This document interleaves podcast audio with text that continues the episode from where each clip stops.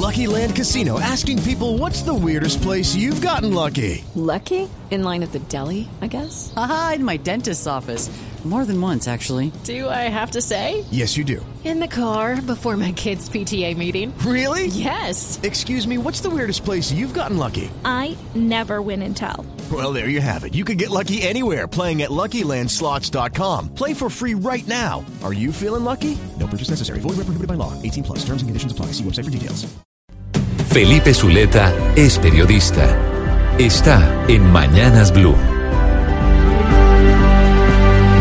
6 y 26 minutos de la mañana. Y a esta hora le cuento a usted que la Procuraduría General de la Nación absolvió al general retirado de la Policía Nacional y exdirector Rodolfo Palomino por su presunta responsabilidad en la presión contra un oficial de la institución para que, según se dijo en su momento, cambiara su versión en una denuncia por un supuesto acoso sexual en su contra. Estamos hablando, recuerde usted, de la llamada comunidad del Anillo, que entre otras cosas le costó un linchamiento mediático al general Palomino, quien finalmente se vio obligado a renunciar de su cargo eh, como director de la Policía Nacional. Pues efectivamente la Procuraduría ha dicho que no encuentra ningún mérito, ni aparece probado que el general Palomino haya pertenecido o haya presionado a subalternos para que mm, eh, cumplieran con pretensiones amorosas y sexuales para con él, como se dijo en su momento.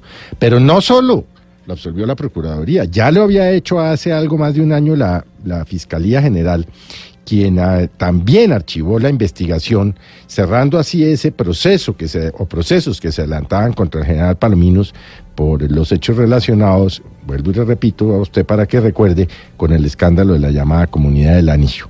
Así pues, que el general eh, Palomino, quien fue muy investigado, quien fue profundamente investigado, hoy finalmente ha quedado también absuelto por la Procuraduría y, como lo hemos venido comentando, ya lo había hecho también la Fiscalía General de la Nación.